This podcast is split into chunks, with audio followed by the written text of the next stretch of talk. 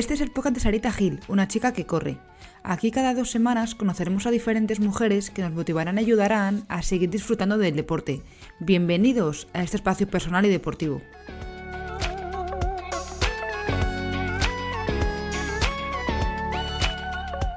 Empezamos el año hablando de triatlón con Marta Francés, para triatleta de la selección española.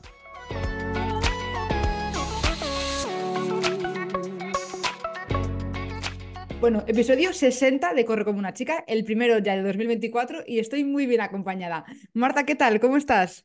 Hola, ¿qué tal? ¿Cómo estás? Muchas gracias por invitarme. Bueno, empezamos el año por todo lo alto, porque, bueno, es que vamos a hablar de triatlón, que en el podcast casi siempre hablamos de correr solamente, pero aquí vamos a hablar de triatlón, de tres deportes, ni más ni menos. Sí, bueno, me ha dado por ahí, por entrenar tres porque uno era aburrido. claro que sí, más, más emoción. Eh, lo que sí, antes de nada, me gustaría que te presentases, ¿vale? Que la gente sepa quién es, quién es Marta. Bueno, pues soy Marta Francés, soy para triatleta de la selección española. Eh, actualmente soy subcampeona del mundo y campeona de Europa. Y bueno, pues matemáticamente ya estamos clasificados para los Juegos Paralímpicos de París 2024. Así que bueno, eh, me imagino que por ahí irán los tiros eh, de las preguntitas, pero bueno, también pues decir que, que, bueno, que adquirí una discapacidad después de un cáncer de cabeza del cerebelo y que bueno, mm, yo siempre digo que gracias a él ahora mismo me puedo dedicar al deporte y puedo estar aquí contigo.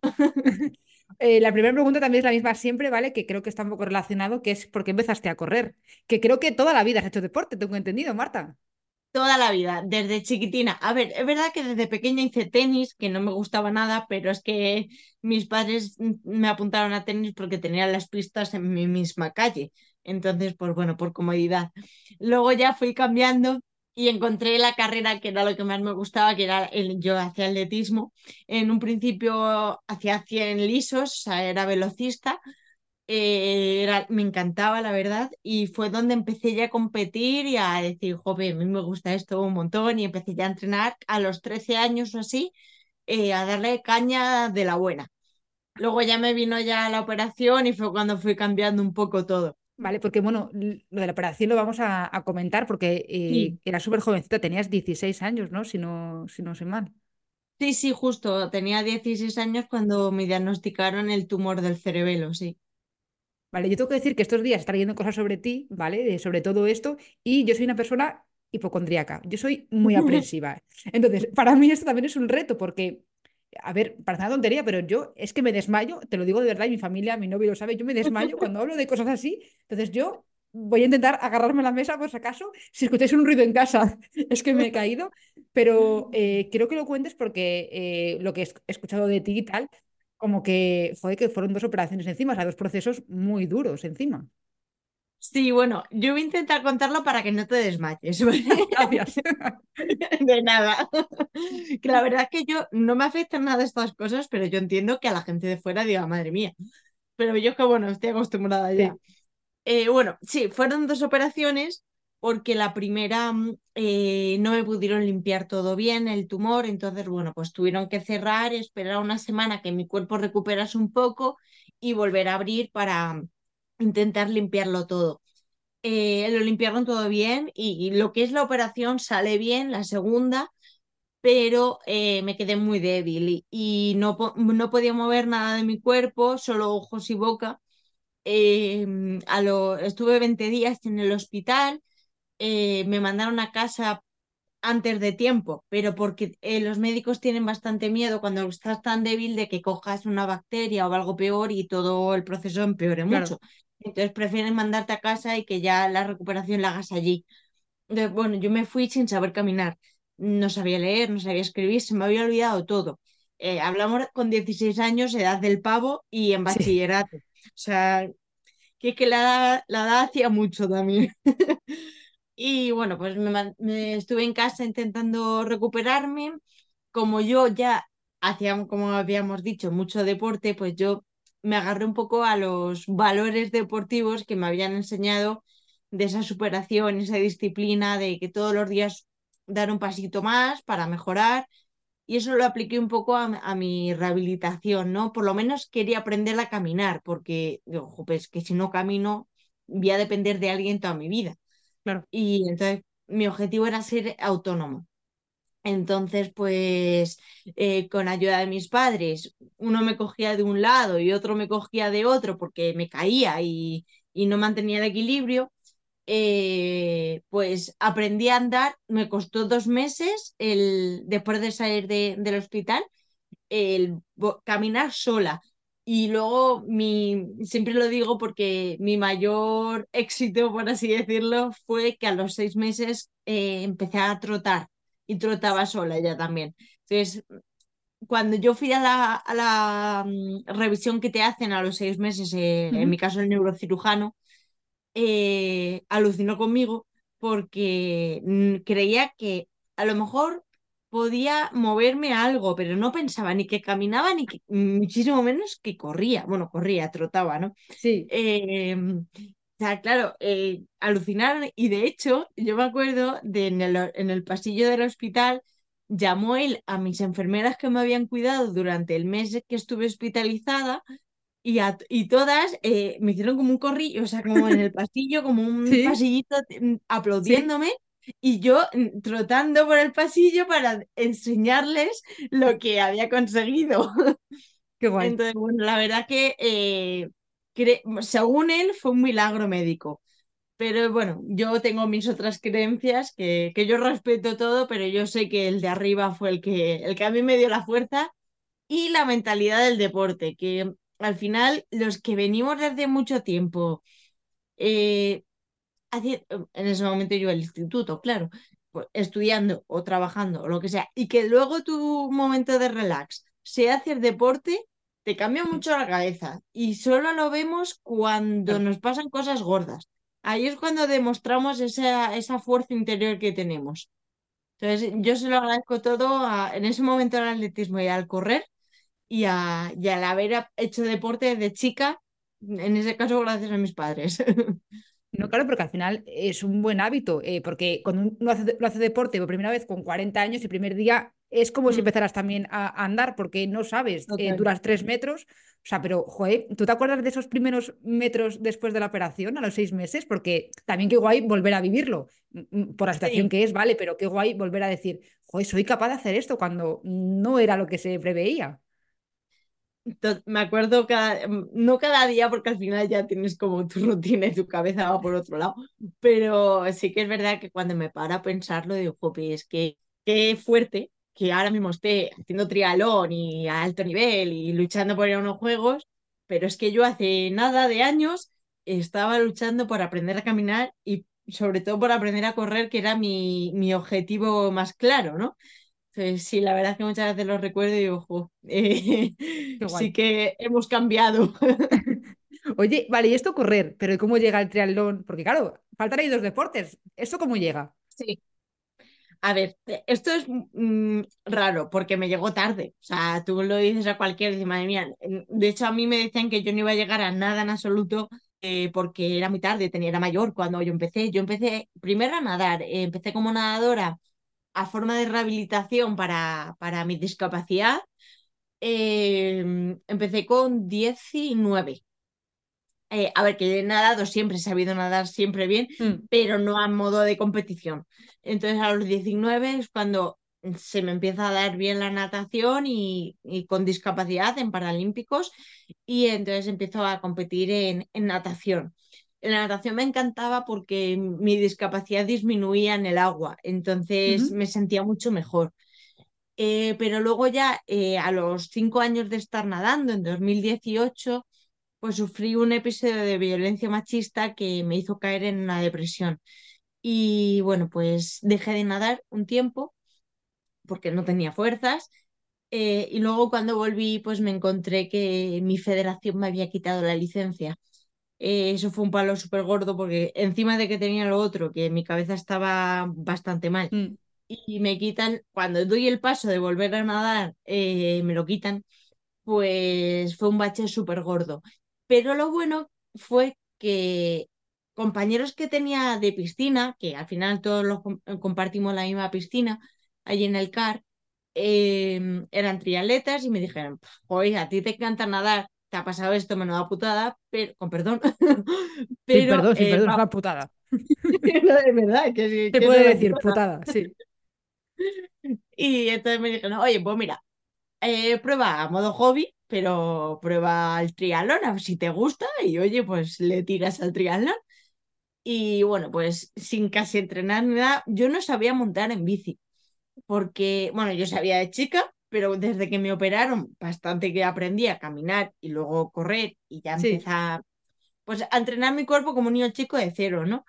Eh, pero montar en bici cero, o sea, yo no había montado en bici desde la de bici que te regalan de la comunión, ¿sabes? O sea, te Sí. imaginas, ¿sí? Eh, nadar muy bien, pero lo demás. Y entonces, pues nada, me, me- me dejaron una bici eh, Benito de, de que, esto es brutal, porque me dejaron la bici con la que ganó la primera serie mundial eh, Gómez Noya. Anda. Y Joder. claro, yo cuando me dejan esa bici, dije yo, pero que la ve- como la- yo me voy a caer, entonces cuando mientras estoy aprendiendo a montar en bici me voy a caer, la voy a romper, digo, me, me da un miedo no por mí, sino por la bici. Claro.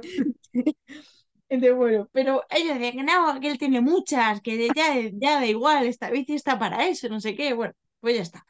Me metí de leches, todas las que tú quieras y más.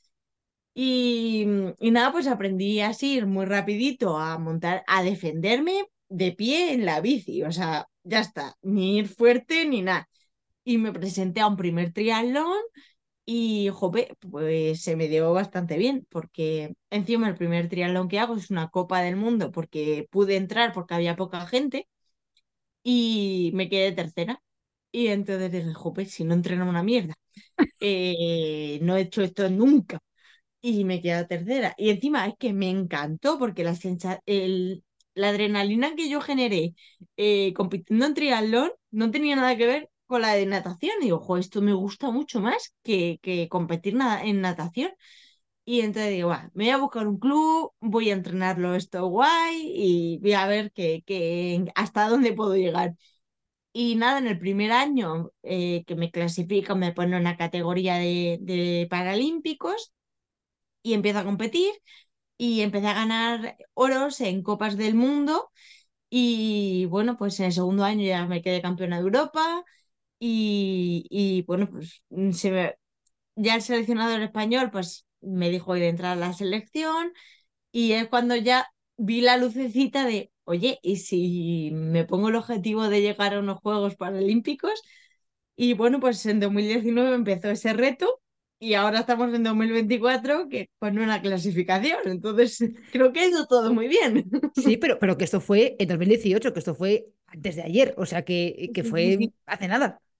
Es que por eso esto ha sido muy raro y muy rápido, por lo que te decía, que todo el mundo me decía, eres muy mayor, eh, que es que yo el triatlón lo empecé con 23 años, eh, Yo tengo 28 ahora, Eh, o sea, lo empecé con 23 y claro, o sea, la gente dice, si es que si no lo empiezas de chica ya no llegas a nada, por lo típico que te dicen siempre. A mí como me da igual lo que me han dicho de, de- han opinado de mí en mi vida, o sea, si me hubiera importado, mm, ya me habría tirado por un puente.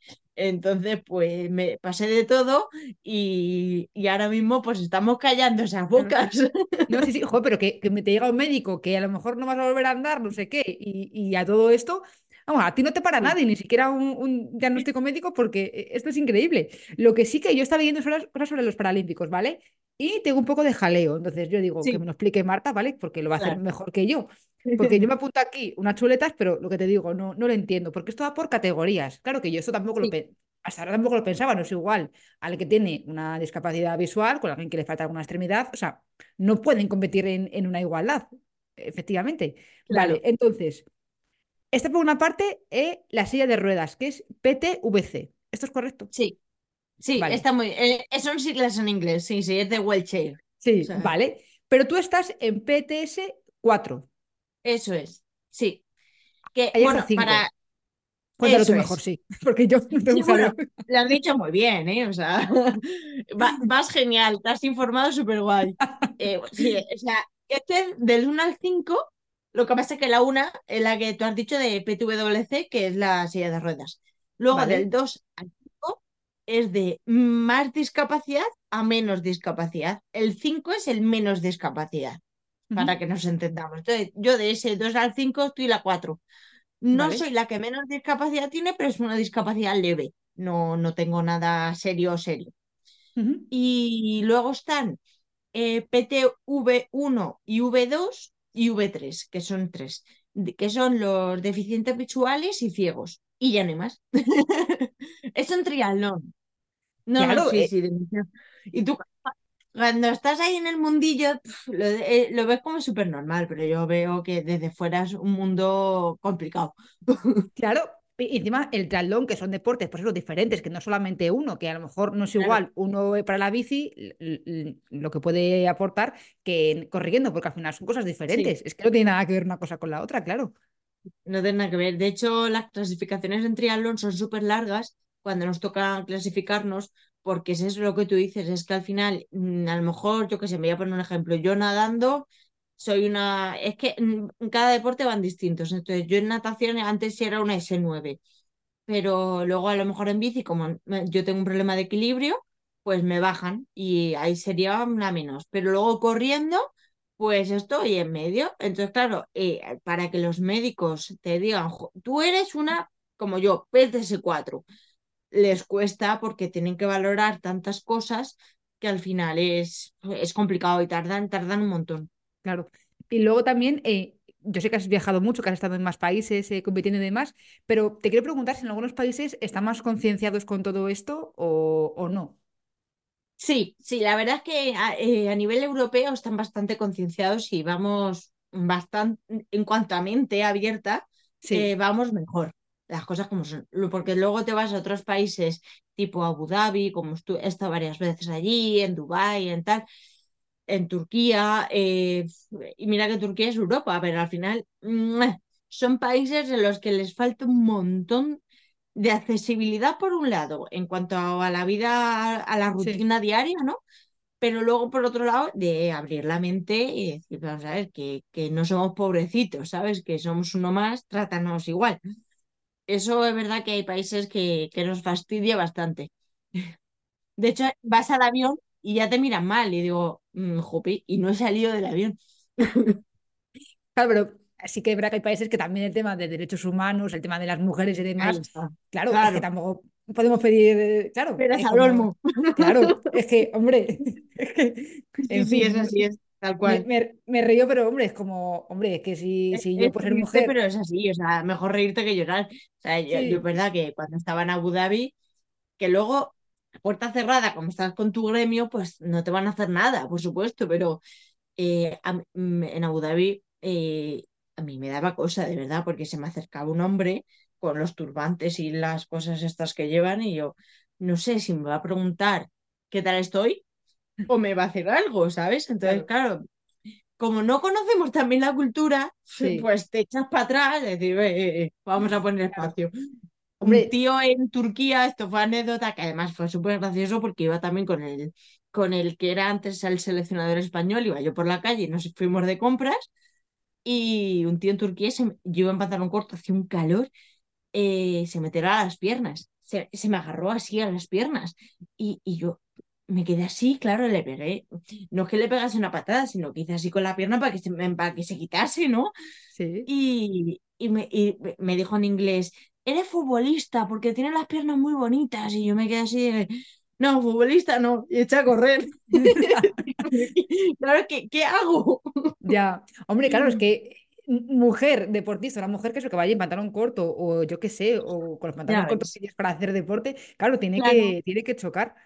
En fin, y, y, en España, ¿cómo va el tema de la accesibilidad y de la mente abierta que estamos comentando? Sí, pues la verdad que en España eh, estamos bastante contentos porque se está avanzando un montón, las cosas como son. Lo que pasa que es verdad que no somos el país que más destaque por ello. Entonces, ah, para bien. Entonces es verdad que nos falta eh, ya no tema de pongo ascensores para gente en silla de ruedas, o pongo rampas, o pongo quito bordillos, o cosas de estas que es que es verdad que ahora ya pues eh, los arquitectos y los ingenieros lo miran más, pero por ejemplo la sociedad te pone obstáculos. Yo tengo mi compañero, siempre hablo de eso porque me lo recuerda muchas veces eh, mi amigo J de, de, la selección también, él es ciego total. Eh, siempre va con su perrita o mm, con el bastón. Pues muchas veces sale de su casa y de hecho él en, en Instagram ha subido vídeos de esto y le ponen típico, el contenedor de tirar la basura por la noche, pues como la, la, gente piensa en su ombligo y en nadie más, pues le dejan el contenedor en la puerta de su casa. Claro que él cuando por la mañana va a salir de su casa para irse a entrenar o a lo que sea, eh, se come el contenedor, se lo come, se puede caer o mm, gracias al perro pues lo evita o, ¿sabes? Pero eso ya son temas más de, de la mente de la sociedad, más que ya a nivel de, de estructuras, ¿no? que, jope, tenemos que normalizar que no todos tenemos las cuatro extremidades y los cinco sentidos. Entonces, mm, vamos a pensar un poquito en que no, e, no estás tú solo, ¿sabes? Entonces, eso es lo que sí que veo que en España falta mucho todavía. Sí, al final vivimos en sociedad y es que hay de todo, eh, para todo, para bien y, para mal hay de todo y, tenemos que convivir entre todos. Eh, tengo curiosidad, Marta, por saber eh, cómo es tu día a día. Pues la verdad es que es bastante rutinario, no, no tiene mucha historia, lo, acaba reventado porque entreno dos, tres sesiones al día, entonces ya pues eso cansa mucho, pero es verdad que llevo una vida Mm, que me encanta, porque yo me levanto, desayuno, preparo las cosas, me voy al CAR a entrenar y he hecho allí dos sesiones por la mañana. Eh, vuelvo a casa porque yo vivo en casa, que mucha gente me dice que si vivo en el CAR, no, no, no me gusta ese rollo. Entonces yo me, vengo a mi casa y como, como mi comida. Claro que sí. Eh, y luego descanso porque yo soy de siesta obligatoria sea más o sea menos, dependiendo del horario del día, pero yo me tengo que acostar. Si no, no soy persona. y luego por la tarde, una tercera sesión eh, que acabo pues sobre siete y media, ocho de la tarde. Eh, duchita, preparar cena, ver un poquito una serie y a dormir. A las diez y media, como muy tarde, estoy en la cama metida. Porque eso, eso descanso, intento descansar mucho porque al final es primordial para un deportista, no solo el entrenar, el descanso es una parte más del entrenamiento. Claro, es que yo para esta charla he usado como dice el público, ¿vale? He hablado con tu entrenador, con, Pablo Lucero, y le he dicho, a ver, háblame, de Marta. Y me ha dicho, es muy disciplinada, es una chica eh, muy disciplinada, lo haces todo muy bien, pero tengo que obligarla a descansar. Eso me ha dicho él. No, no, es verdad, de verdad. En cuanto a descansar de dormir, me es más fácil porque soy muy marmota y me sale solo. Pero en cuanto a descansar, de no entrenar cuando no me toca entrenar, es lo que me cuesta. Y es verdad, y ahí Pablo lleva toda la razón del mundo. Pablo Lucero, yo te quiero mucho, pero es verdad, pero te has metido conmigo. Claro, pero creo que a los corredores nos cuesta mucho también esto, porque yo, por ejemplo, porque corro maratones, por ejemplo, ¿no? Una semana que solo tienes que hacer 30 kilómetros, dices, pero, pero bueno, ¿y, ¿y, lo que he hecho hasta ahora qué? Se me va a olvidar. Y es como, no, a ver, ya viene de antes, pero una semana hay que bajar. O sea que. Mira, ahora, mismo vengo de, vengo de allí, de, del gimnasio de Pablo, de, cómo se estaba haciendo fuerza. Y esto mismo lo hemos hablado antes, porque yo vengo, yo estoy con Pablo de hace poco relativamente, desde octubre. Eh, el entrenador que yo tuve antes me metía más volumen, eh, pero muchas veces, muchos días era volumen que tampoco servía para tanto, porque era a ritmos bajos a modo de mm, bajar un poco el ácido láctico, ¿no? Lo que llamamos la recuperación activa. Entonces, mm, muchas veces es mejor no hacer recuperación activa, no viene mal cuando te toca, ¿eh? Que yo, también soy entrenadora y bueno, mm, que cuando toca, toca. Pero muchas veces lo hacemos solo por la cabeza, por sentir que has entrenado pero en verdad eso, si, si esa hora de rodaje suave la inviertes en ponerte la presoterapia en las piernas en el sofá, seguramente te va a venir mucho mejor porque mañana te tocan series y es cuando de verdad tienes que estar a tope. Sí. Entonces, mm, es verdad que eso no nos gusta, porque a los que nos gusta entrenar pues decimos, jope, lo que tú dices, voy a perder porque yo antes hacía no sé qué y hacía no sé cuánto. Pero luego, a la larga, que yo esto es lo que eh, em, lo he comprobado con Pablo, es que es todo lo contrario, o sea, estoy rindiendo mejor que nunca, estoy haciendo los mejores tiempos ahora y mira que estoy en pretemporada. Eh, estoy, estoy como en mi mejor forma y es porque no estoy haciendo tanto volumen, estoy aprendiendo a descansar más y cuando de verdad tengo que entrenar, porque hay que entrenar también bastante, em, lo hacemos a tope, a tope, a tope. Entonces, mi cuerpo está aprendiendo a que cuando toca entrenar vas a muerte, pero luego te toca descansar. Y eso me está viniendo de lujo, y esto gracias a Pablo. Pues qué bien, me alegro de que, de que nos enseñe cosas útiles. A mí también descansar me gusta, pero es verdad que eso que, que te cuesta asimilar y decir, "Joder, ¿y qué hago ahora? Pues la hora y media que yo Sí, tengo entre salir, duchar, no sé qué tal, ¿qué hago este rato? Que como pues siéntate en el sofá, descansa un poco, chica, párate, claro, párate quieta, hombre. claro, e- es lo que tú decías antes, vengo de trabajar y vengo hiperactiva. Pues Sí, eso me pasa a mí, es que yo vengo, vengo de entrenar. Y todavía vengo con ganas de más. Digo, chica, frena. No eres una máquina. Oye, que le has comentado eh, por encima que eres entrenadora. Es que tengo entendido, Marta, que tú tenías súper claro que querías estudiar también eh, educación física. sí, sí, sí. eh, de hecho, bueno, eh, he dado muchos tumbos porque por la... yo siempre había querido ser entrenadora eh, desde pequeña. Lo que pasa que con la operación, pues tenía que pasar unas pruebas físicas para acceder a, a, a CAF, a INEF, eh, aquí en Madrid. Y no pod- mi cuerpo no estaba para pasar ninguna prueba física. Entonces, pues me metí a, en ese momento a biotecnología, no tiene nada que ver. Eh, De hecho, como no tiene nada que ver, no me gustó nada de nada. Y entonces al año y medio dije, "Pf, ya no aguantaba más. Yo, yo intentaba acabar la carrera, te lo prometo, pero eh, aunque iba probando todo, porque la verdad es que soy bastante empollona, entonces bueno, si me pongo algo entre ceja y ceja, pues lo saco. Pero Se te ve, eh, no se me te ve eso desde nada. pequeña, sin duda. Sí, sí, o sea, he sido no lista, pero muy empollona. Entonces, sí que es verdad que, que siempre está eh, pico y pala. Y, y nada, pues yo, yo me sacaba la carrera, pero me aburría como una ostra y al final sufres, ¿no? Porque sabías que, que no es lo que te gusta y que luego te tienes que dedicar también toda tu vida después de la carrera a eso. Ya. Entonces, pues digo, mira, corto por lo sano. Ahora en mi cuerpo estaba bastante mejor, ya empezaba a entrenar, eh, entonces dije, sí tengo una discapacidad, pero yo creo que puedo hacer perfectamente INEF. Entonces me fui a preparar las pruebas físicas a mi pueblo porque es verdad que yo necesitaba prepararlas, no como el resto de la gente que en una semana las pasa y ya está. Yo por mi discapacidad tenía que prepararlas bien. Entonces Ujú. me fui ocho meses a mi pueblo, las preparé, entré a la primera y, y bueno, pues estudié INEF. Y Acabé en 2019.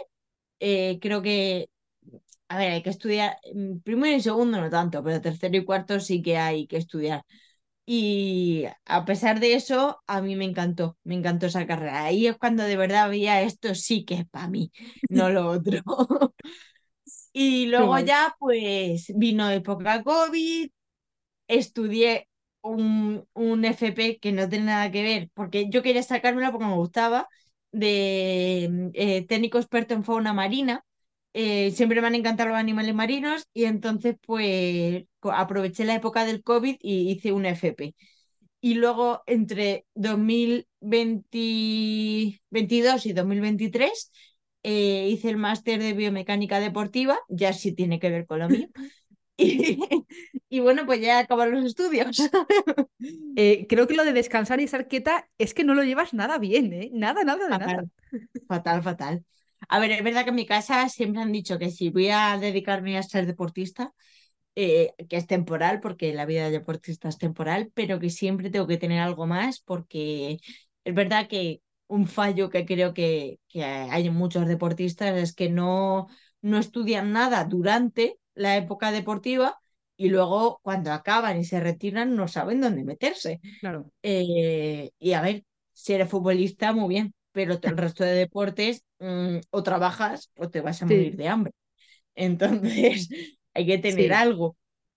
Eh, entonces, es verdad que en mi, ca- en mi casa siempre me han metido caña, eh, estudia, formate, no sé qué, no sé cuánto. en lo que me gustase a mí. En eso siempre, siempre me han apoyado un montón.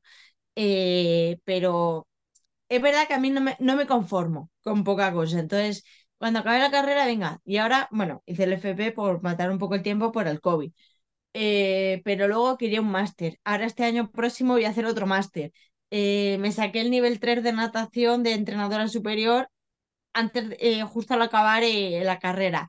Ahora también este año me estoy sacando el nivel 2 de triatlón porque quiero el 3 el año que viene. O sea, al final eh, no paro porque hacer una cosa solo me sabe a poco. No, ya Yo solo de escucharte digo, ¡ay Dios, ay Dios! 2019 tengo aquí apuntado, si mi chuleta no, no me falla, que puede ser, pero bueno, que en, que en España, eh, que fuiste campeona de España de para triatlón durante dos años consecutivos, que fue en 2019, o sea, mientras hacías todas estas cosas también, fuiste campeona de España, no sé de dónde sacaste el tiempo, y también en 2020. ¿Esto es correcto? Sí, es correcto. Y 2021 también. Ah, perdona, y tengo puesto aquí bronce en la Copa del Mundo de Bañoles, que no sé cómo se pronuncia, en 2019. ¿También es verdad? Sí, ese fue mi primer triatlón. Ese fue mi primer triatlón. Ah, que has comentado antes. O sea, ya encima petándolo y compaginándolo con todo. Bueno, está feo que lo diga yo. Hombre, pero sí que es verdad que si voy a por algo, voy a por todas. Jolín, pero, pero también eh, compaginar todo, ¿no es un poco complicado? Sí. Sí, ahora hablando más en serio, es verdad que, que lo que creo que es lo que más me ha costado. O sea, está, a toro pasado, pues dices, jope, cómo me alegro de haber podido compaginar todo, de ahora de tener mis estudios acabados, de estar llegando a, a lo máximo deportivamente. Eh, entonces, ahora me alegro un montón, pero durante esos años eh, lo he pasado bastante mal en muchos ratos porque mm, te faltan horas, te faltan horas en el día, tienes que estudiar mucho, eh, tienes que entrenar más aún, mm, se supone que es lo que hablábamos antes, tienes que descansar, pero ahí sí que es verdad que no puedes priorizar el descanso porque es que no te da la vida. Entonces, es verdad que si he hecho la cuenta atrás, digo, joder, sí me costó, ¿eh? Vale, pero también todo eso también lleva a, al objetivo que tienes ahora, que es eh, los Juegos Olímpicos de, París, que lo quiero comentar ya. Esto, esto, la clasificación, ¿cómo va? Para que también nos enteremos un poco el resto que no tenemos ni idea ni que aspiramos nunca a ir a estas cosas. Sí, sí, pues mira, eh, en cuanto a para triatlón, eh, la clasificación olímpica va por categorías, igual que, que, la competición, y tenemos que clasificarnos durante un año con eh, que se, abrió en, el 1 de julio de 2023 y acaba el 1 de julio de 2024. Ese es el año de clasificación. Durante ese año, todas las pruebas internacionales que hayan son puntuables para los Juegos. Eh, y los puntos van de forma que eh, cuentan solo tus tres mejores pruebas, aunque vayas a 10. Pero de esas 10, tus tres mejores pruebas son las que te puntúan para ir a esos juegos. Y luego, cuando acaba esa clase, ese año de clasificación, pues el 1 de julio de 2024 miran y dicen, venga, ¿y ahora quién son los nueve primeros que se han quedado durante este año de cada categoría? Y esos nueve son los que van a los juegos. Eh, luego hay una plaza más, el décimo, que es opcional de la, de la ITU, de la, de la Internacional de Triatlón, que la puede dar a alguien o no, según ellos, ellos vean, que es como la invitación, ¿no? vale. Eh, pero vamos, los seguros son los nueve primeros. Vale, y eh, claro, este año vas a un montón de sitios también, me ha dicho Pablo, ya digo que Pablo me, ha ayudado a todo esto, porque yo no tengo ni idea, que vas a Los Ángeles, ¿no? Y que vas a más sitios a competir, ¿no? Para entrenar, para, para poder ir a París finalmente. Sí, eso es, hemos hecho un calendario no muy extenuante porque no es un año para eso, sino ya es un año preparación porque gracias a que se me ha dado muy bien el 2023, eh, ya estoy en París, entonces ahora mismo lo que hay que trabajar es ir al máximo ese día en París. Las pruebas como tal que hay anteriores eh, también puntúan, pero como no me preocupa ahora mismo a mí la, los, eh, los puntos porque estoy clasificada, eh, por lo que vamos a ver es como test, hacer test, medirme yo en competición, que es por mucho que hagas un test entrenando, nunca es lo mismo. Entonces, verte en competición y sobre todo también medirte con tus contrincantes, las principales, que son las que hay que ir viendo y vigilando cómo van, que fallan, que se le da bien, y ahí durante el año meterme yo caña. Entonces, pues vamos a ir a Abu Dhabi, vamos a ir a Los Ángeles, vamos a ir a Canadá. Em, ¿Qué me falta? A Francia también. Y bueno, eso antes de los juegos, pero es que luego nos han puesto el europeo y el mundial después de los juegos. Total, que en los juegos no acaba mi año. Porque los juegos son en septiembre, ¿no? Sí, sí, sí. Yo compito el 1, el 1 de septiembre. Sí, qué buena fecha, qué buena fecha el 1 de septiembre para empezar ahí eh, el año escolar, por así decirlo. Sí, sí, es una fecha mm, buena, un buen, un buen número. Eh, ¿Y cómo te preparas también mentalmente para esto? Porque, jolín, eh, entiéndeme, de hace dos días estar en, tu casa y de repente ir allí tiene que ser increíble. Sí, de hecho, bueno, creo que eh, siempre lo digo cuando me hacen alguna entrevista porque em, creo que el entrenamiento mental es tanto o más importante que, el físico, porque si te falla la mente, eh, yo encima puedo hablar eh, que siempre hay alguien que lo ha pasado peor, o sea, siempre eso hay que, hay que decirlo, pero yo he pasado por una depresión bastante gorda y bueno, eh, cuando mi cabeza estaba tan mal, mi cuerpo no hacía nada. Entonces, claro, si, si no están unidos, si no están compenetrados mente y cuerpo, hmm. no vas a ser un buen deportista en tu vida, o sea, descártalo. Entonces, yo llevo mucho entrenamiento mental. Pablo eh, mi entrenador eh, es el que más me ayuda a tener en su sitio la cabeza. Eh, hago con él mucho entrenamiento mental y de visualización. Pero luego también mi psicóloga Ana, que llevo con ella desde 2019, no la voy a dejar, ya eso, ella lo sabe, lo tiene muy claro, pero vamos, que desde que empecé con ella ya me puedo yo estar muriendo, que ella será la que me despida en el hospital, porque yo no la dejo nunca. O sea, es lo mejor que podía hacer en mi vida, eh, encontrar una buena psicóloga que pueda hablar con ella de todo, que me oriente en todo, que me dé pautas, que me enseñe. Eh, al final mucha, eh, es como un tema tabú lo del psicólogo. Digo, es que hay que normalizarlo porque yo, mira, tengo muchos problemas de las tibias eh, cuando me duele las tibias voy al traumatólogo, porque me, hmm. me tiene que ayudar, ¿no? Pues cuando estoy mal de la cabeza, o sea, no, no que tengo que... Sí. entendemos. ¿Me entiendes? Que, no me encuentro bien, que tengo un problema, que quiero mm, sacar, salir de ahí, eh, tengo que ir al psicólogo. Es que es, el profesional que lleva esto. Entonces, eh, al final todo el mundo tiene problemas, aunque sea, no seas deportista imagínate, pues cuando ya estás en, deporte de élite, eh, es la verdad que hay días muy agobiantes, muy agobiantes y mucha presión externa, más la interna que te generas tú solo. Eh, entonces, todo eso mm, nadie sabe gestionarlo si no le enseñan. Entonces, mm, vamos a ir de verdad a quien sabe de esto. Entonces, pues yo, vamos, yo no, no, no tengo ninguna duda en que Ana es la que, la que va a ir conmigo a los juegos y se va a sentar conmigo al lado. Me gusta porque he visto entrevistas tuyas que lo comentas muchas veces, lo de lo de ir al psicólogo, que en ese podcast también lo comentamos muchas veces, también ha habido alguna psicóloga deportiva hablando sobre esto, me parece tan fundamental y yo creo que también esto ha avanzado bastante, o sea que hace años era más tabú y que ya poco a poco se habla de, mira, tengo ansiedad, no sé cómo gestionarlo, eh, necesito pautas para gestionar mi día a día, o sea que yo creo que también poquito a poco vamos ahí. Sí, yo estoy contigo. Creo que se están rompiendo esos tabúes, pero cuanto más lo digamos, más romperemos. Entonces, yo, me hincho a decirlo. a mí me gusta, me gusta que lo digas. Antes de pasar a las preguntas rápidas, eh, me ha dicho también Pablo que hay opción de medalla en París. No quiero presionarte hablando de esto, pero. como quiero mucho a Pablo.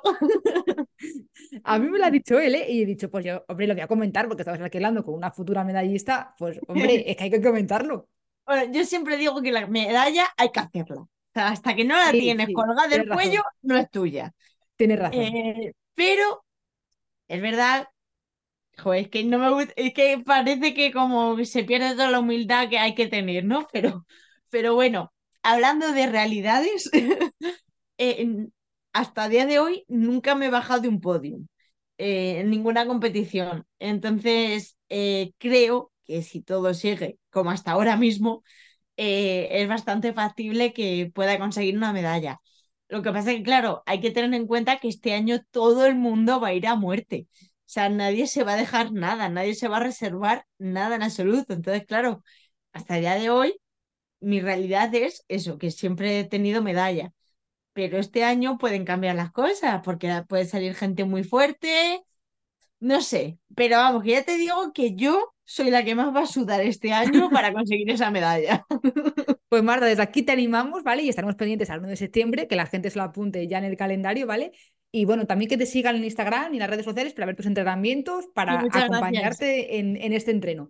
Vamos a pasar a las preguntas rápidas, ¿vale? Eh, la primera es, ¿cuál es tu carrera favorita y por qué? Pues yo diría que la carrera en Besançon, triatlón de Besançon en Francia. Vale. ¿Y el por eh, qué? Porque e, es precioso ese pueblo, da gusto competir ahí. Vale, no, no lo conozco. Eh, ¿cuál es tu tipo de entreno favorito? ¿Y en qué deporte? Lo que más te gusta a ti. Me encanta, eh, a ver, lo que más me gusta es la natación, está claro, pero le estoy cogiendo mucho gustillo a entrenar la fuerza con Pablo. vale, perfecto. ¿Te gusta más entrenar sola o acompañada? acompañada con mi entrenador, porque es lo que más me tira. Vale. ¿Cuál es tu hora favorita para ir a correr? ¿Correr o a hacer deporte? Eh, no me gusta madrugar, así que sobre las 10 de la mañana, 10, 11. Vale, sí, con, calma. Eh, eh, ¿Corres con música o haces deporte con música o solamente conversación? corriendo, con, si es rodaje, con música. Todo lo demás lo hago sin música. Bueno, no, perdona, el rodillo lo hago con música, que si no me aburro. El rodillo. Yo creo que el rodillo sí que. largo, si no. Sí, sí. Yo lo poco que he hecho digo, madre mía, esto, esto ni que lo aguante. Eh, eh, ¿Te gusta más eh, correr en invierno o en verano? en verano. En verano. Vale. ¿Te gusta más la montaña o el asfalto? El asfalto. El asfalto. Vale. Una canción que te motive para entrenar. De esas que te pones de vez en cuando. Uh, ¿Cuál te motiva?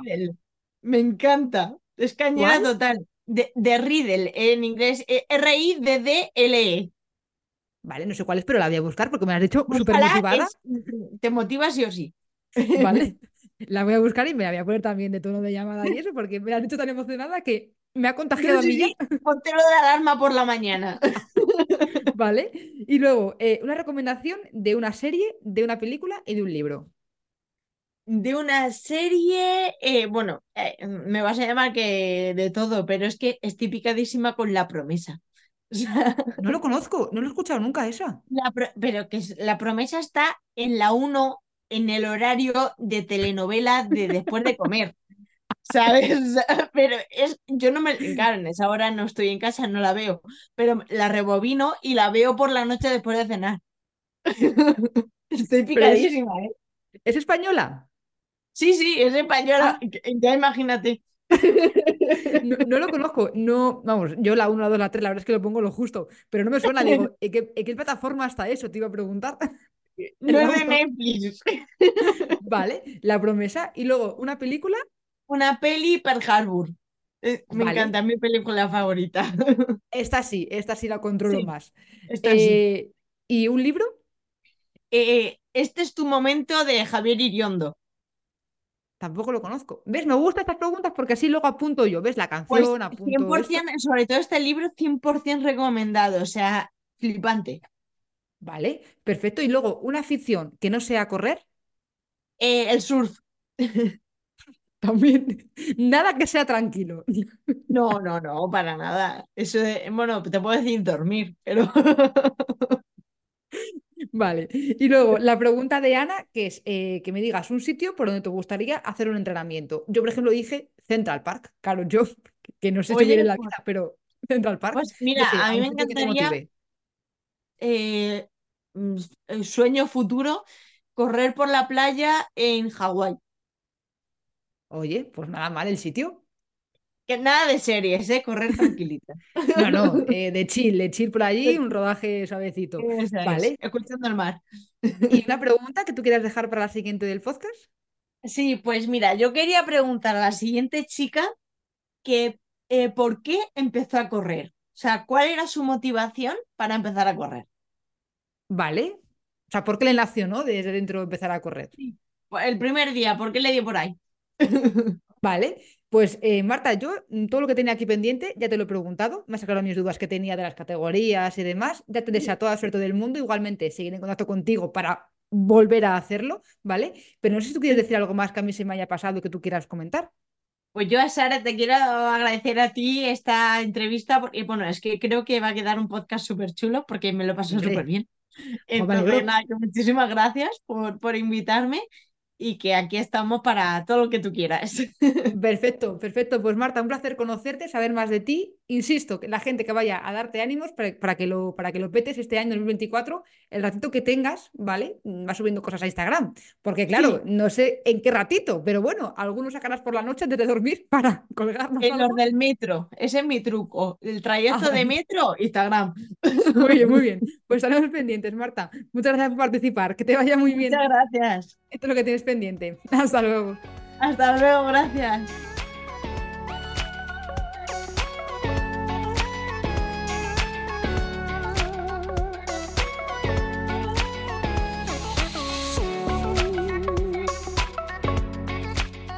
Marta, estaremos pendientes de ti en septiembre y recuerda que los sueños se cumplen. A los demás nos oímos en 15 días con una nueva historia que podéis oír en cualquier aplicación. Un abrazo.